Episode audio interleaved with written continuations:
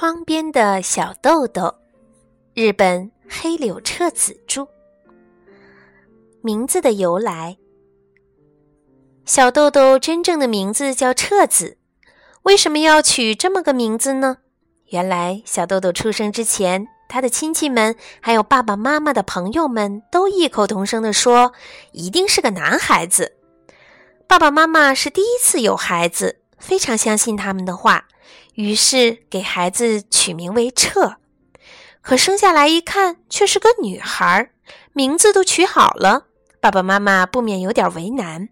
但两个人都很喜欢彻字，不想放弃，于是他们立刻决定在后面加上一个子字，这就成了彻子。小豆豆小的时候，周围的人都叫他小淘淘，不过小豆豆本人却不这么认为。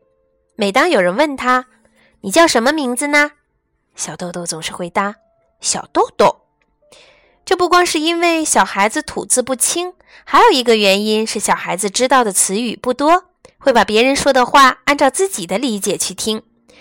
比如小豆豆小时候的玩伴，一个小男孩非得把肥皂泡叫做肥皂泡，还有一个小女孩总是把护士叫成护士。就这样。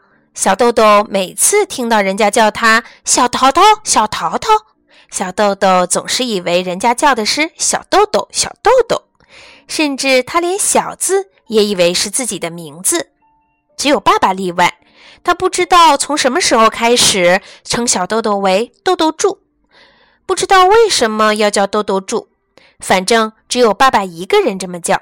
比如“豆豆柱，帮爸爸捉玫瑰花上的橡皮虫，好不好？”结果，直到小豆豆上了小学，除了爸爸和牧羊犬洛基之外，所有的人都叫他小豆豆。小豆豆在笔记本上写上了小淘淘，但是他仍然以为那就是别人口中叫的小豆豆。